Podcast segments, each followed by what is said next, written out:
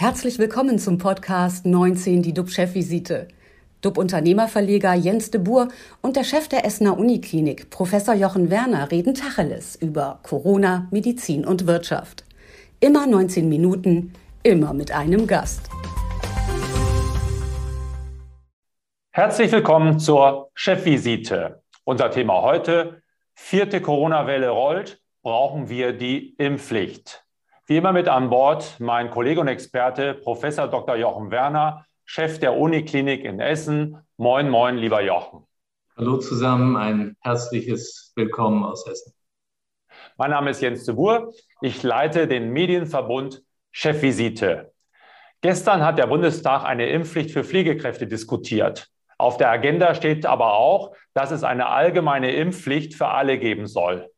Die könnte dann schon bald nach dem Jahreswechsel kommen. Unser Gast wird auch darüber abstimmen. Frau Sarah Wagenknecht sitzt für die Linke im Parlament und hat sich schon mehrfach gegen eine Pflicht zur Impfung ausgesprochen. Warum? Das kann sie uns gleich erläutern. Herzlich willkommen, Frau Wagenknecht. Hallo, ich grüße Sie. Vorher aber noch eine zu dir, lieber Jochen, eine Frage nach Essen. Du hast gestern eindringlich vor der Gefahr durch die Omnicom-Variante gewarnt. Hast du heute etwas Positives für uns? Ja, positiv ist, dass die neue Regierung Anfang des Jahres, also des kommenden Jahres, einen weiteren Pflegebonus bereitstellen will, offensichtlich in Höhe von einer Milliarde Euro. Für mich ist nur ganz, ganz wichtig dabei, dass wirklich klar festgelegt wird, wer diesen Bonus genau bekommen soll. Denn genau das kann zum Schluss wieder zu Verwerfungen in Krankenhäusern kommen, wie wir das schon einmal erlebt haben. Denn dann wird diskutiert, sollen es nur die bekommen, die mit Covid-Patienten zu tun hatten im Intensivbereich oder auch nicht? Was ist mit den anderen, die denen wieder den Rücken freigehalten haben? Was ist mit den Transportkräften, die die Covid-Patienten hin und her äh, gebracht haben? Und das hat bei dem letzten Bonus extreme Verwerfungen gegeben. Und ähm, ich glaube, deswegen ist die Politik gefordert, ganz klar zu definieren, wer das bekommen soll, damit nicht die Geschäftsführungen damit ansitzen, weil die auch nicht durch Zusatzausgaben dann in einer ohnehin oft defizitären Situation die verschiedenen Gruppen wieder mit Ausgleichszahlungen quasi kompensieren können. Also das ist mir wichtig, aber es ist trotzdem was Positives für heute. Frau Wagenknecht, Sie haben sich immer wieder vehement gegen eine Impfpflicht ausgesprochen. Was ist denn Ihre Alternative, um die Leute sozusagen zu überzeugen? Oder ist Impfen gar nicht so wichtig? Sie selber sind, glaube ich, nicht geimpft, oder?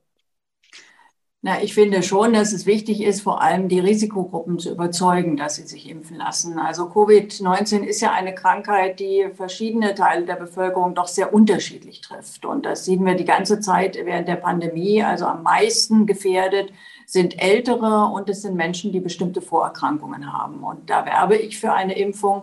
Aber ich glaube nicht, dass es uns irgendwie aus der vierten Welle oder auch aus der fünften oder sechsten, wenn sie denn kommen, herausführt, äh, dass wir jetzt junge Leute, die gesund sind, die also ein ganz ex, also extrem geringes Risiko haben, jemals auf einer Intensivstation zu landen, dass wir die quasi per staatlichem Erlass zwingen, sich impfen zu lassen. Ich finde, bei einer Impfung, da geht es um Vertrauen, da geht es natürlich auch um körperliche Unversehrtheit und da muss es auf der Ebene der Überzeugung gehen, es darf aber nicht auf der Ebene des Drucks gehen, zumal wir eben jetzt auch sehen, die Impfung schützt vor schweren Verläufen, zum Glück aber sie schützt es eine, sie schützt nur eine sehr begrenzte Zeit. Und wovor sie nicht schützt, und das war am Anfang ja ein Argument dafür zu sagen, es müssen sich viele impfen, damit das Virus eingedämmt wird. Wir wissen inzwischen, dass die Impfung schützt nicht davor, zumindest so vier, fünf Monate danach nicht mehr, dass man sich trotzdem infiziert und auch andere ansteckt. Also dieses Argument, wir brauchen eine hohe Impfquote, um die Herdenimmunität zu erreichen. Äh, das äh, wäre schön, wenn das so wäre, aber das ist, äh, das kann man vergessen. Das wird es nicht geben. Es wird keine Herdenimmunität geben. Und damit finde ich, fällt ein wesentliches Argument für die Impfpflicht, weil bei den Masern zum Beispiel ist es so, wenn man geimpft ist, kann man niemand mehr anstecken mit Masern. Das ist eine ganz andere Situation.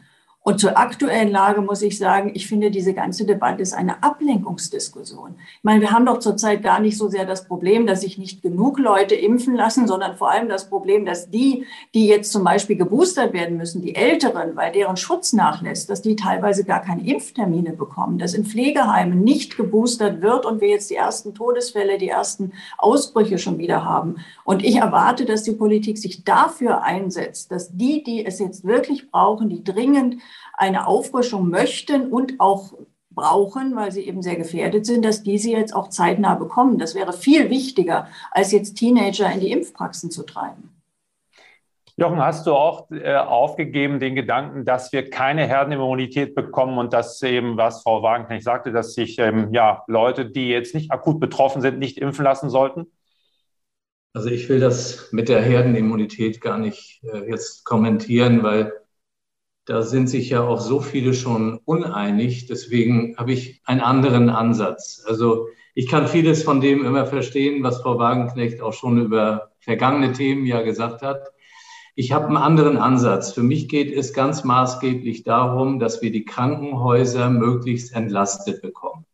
Und diese Krankenhäuser, die haben ja ihre Auslastung vor Corona gehabt. In Deutschland haben wir zu viele Krankenhäuser. Darüber kann man eine eigene Sendung machen. Sollten wir gar nicht jetzt diskutieren. Aber trotzdem, die Krankenhäuser sind ausgelastet. Wir haben große Pflegepersonalkraftprobleme. Äh, Alles schwierig. Jetzt wissen wir, mit der Impfung kommt es seltener zu schweren Erkrankungen. Es kommt dadurch seltener, das wissen wir auch heute, von denen, die in den Krankenhäusern liegen, zu der Situation, dass wirklich die Patienten in die Krankenhäuser müssen. Und äh, wenn man sagt, die Jungen, äh, die haben äh, quasi kaum ein Risiko, äh, das ist sicherlich für solche schweren Erkrankungen in vielen Fällen richtig. Wir sehen leider Ausnahmen. Diese Ausnahmen, die wussten vorher teilweise gar nicht, dass sie ein Risiko hatten. Bei manchen wissen wir auch noch nicht, warum sie trotzdem schwer krank waren. Ich denke, das hat auch mit äh, einer genetischen Konstellation zu tun. Aber wie es ist. Also deswegen sage ich, wir müssen diese Impfung machen. Aber ganz klar natürlich mit dem Fokus auf die Älteren.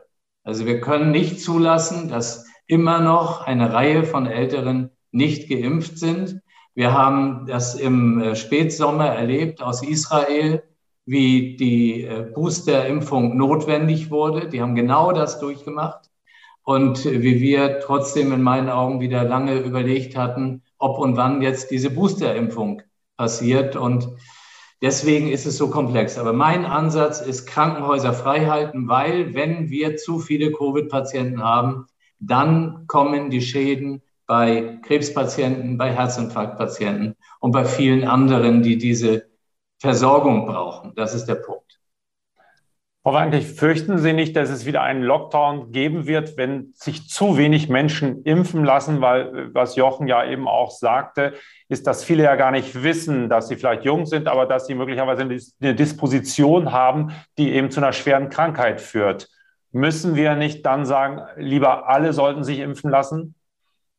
Ja, aber wir können doch nicht sagen, die Ausnahmen belasten die Krankenhäuser. Die Krankenhäuser sind belastet durch die große Zahl von Menschen, gerade in den älteren Jahrgängen, wo es tatsächlich auch noch eine Reihe gibt, die nicht geimpft sind, aber wo auch inzwischen immer mehr Impfdurchbrüche sind. Das heißt, wir entlasten die Krankenhäuser vor allem, wenn wir jetzt jedem zeitnah einen Booster anbieten, der eben in den gefährdeten Gruppen ist. Und man kann sich ja die Zahlen angucken. Also es sind, glaube ich, zwei Prozent oder ein Prozent sogar nur unter 30-Jährige auf den Intensivstationen. Also das sind wirklich die absoluten Ausnahmefälle. Und ich finde, wir müssen uns auf das konzentrieren, wo wirklich große Gefahren sind.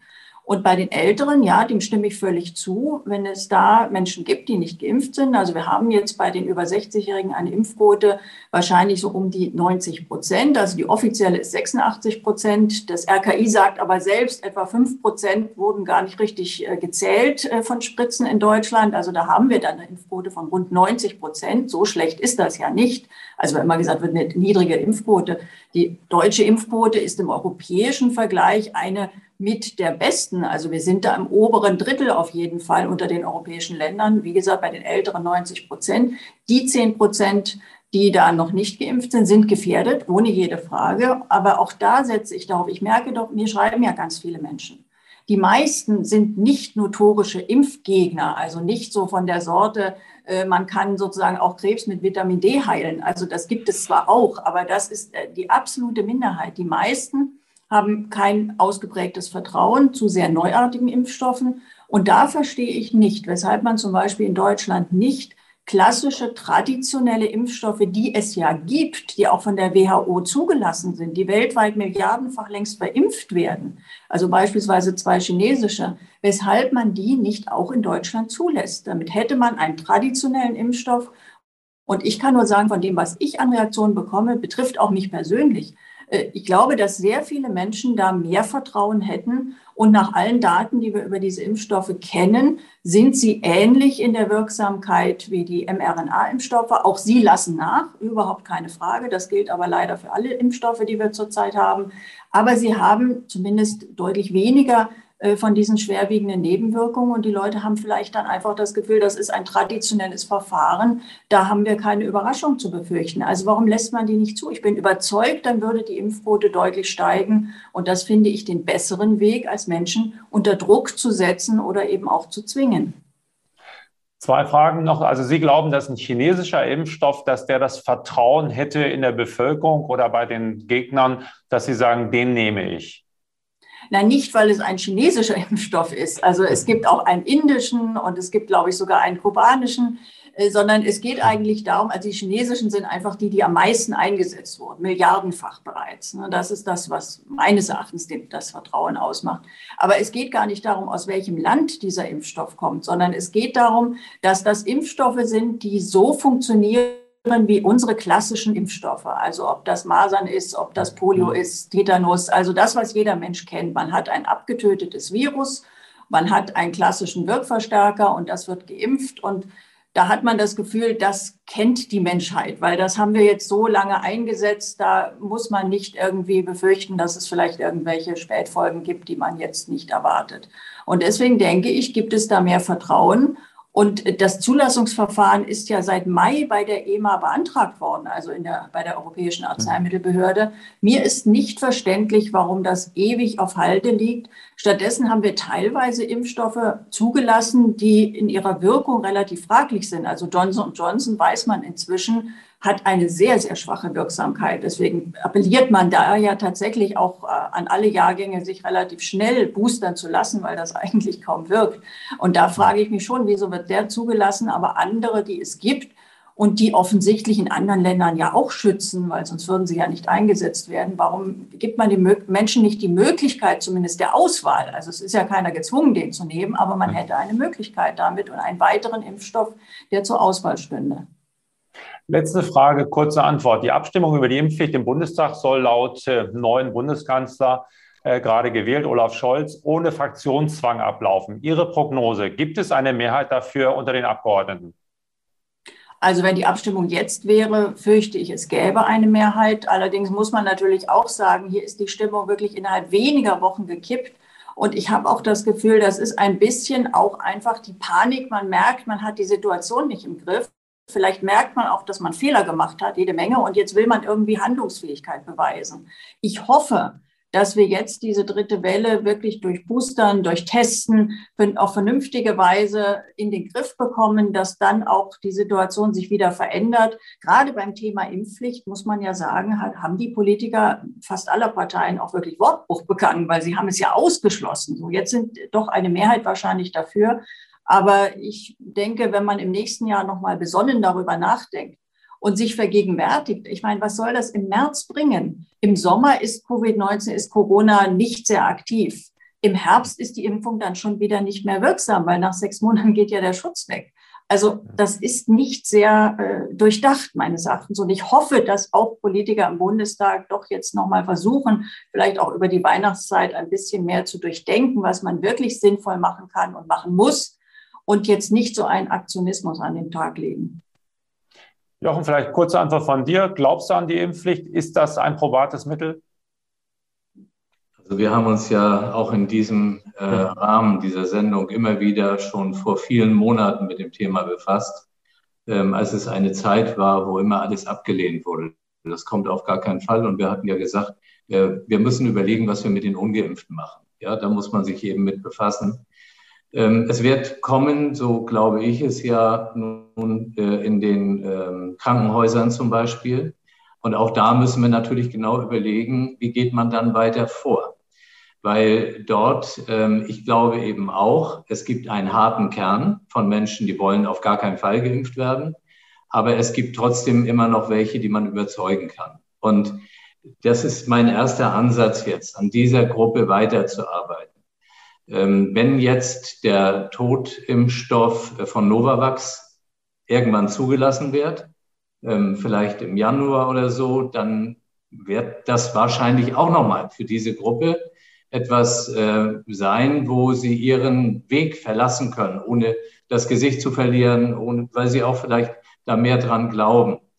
Ähm, aber es wird die nächste Welle von Unzufriedenheit geben. Dann kommt die Diskussion um die allgemeine Impfpflicht. Und ich könnte mir auch vorstellen, dass die dadurch wieder beeinflusst wird, was man jetzt in den nächsten Wochen dann an Krankenhäusern und in anderen Bereichen des Gesundheitswesens erleben wird, wo manche auf die Barrikaden gehen. Ja. Also das ist alles sehr, sehr schwierig und ähm, es ist nicht dadurch besser geworden, dass es so viele Monate nicht ausgesprochen wurde, sondern immer nur kategorisch verneint wurde. Das ist das, was mich eigentlich dabei echt umtreibt. Wir bleiben dran. Wir werden die Diskussion weiter verfolgen. Danke für Ihre Einschätzung, Frau Wagenknecht, und auch danke dir, lieber Jochen, für deine ja, starke Meinung. Unsere Sendung ist heute vorbei. Nachschlag gibt es morgen. Dann sind wir wieder zurück und halten Sie, liebe Zuschauer, auf dem Laufenden. Schalten Sie wieder ein. Vielen Dank aus Hamburg und aus Essen. Das war 19 die DUB-Chefvisite als Podcast. Die Videos dazu gibt es auf watz.de und auf dub-magazin.de.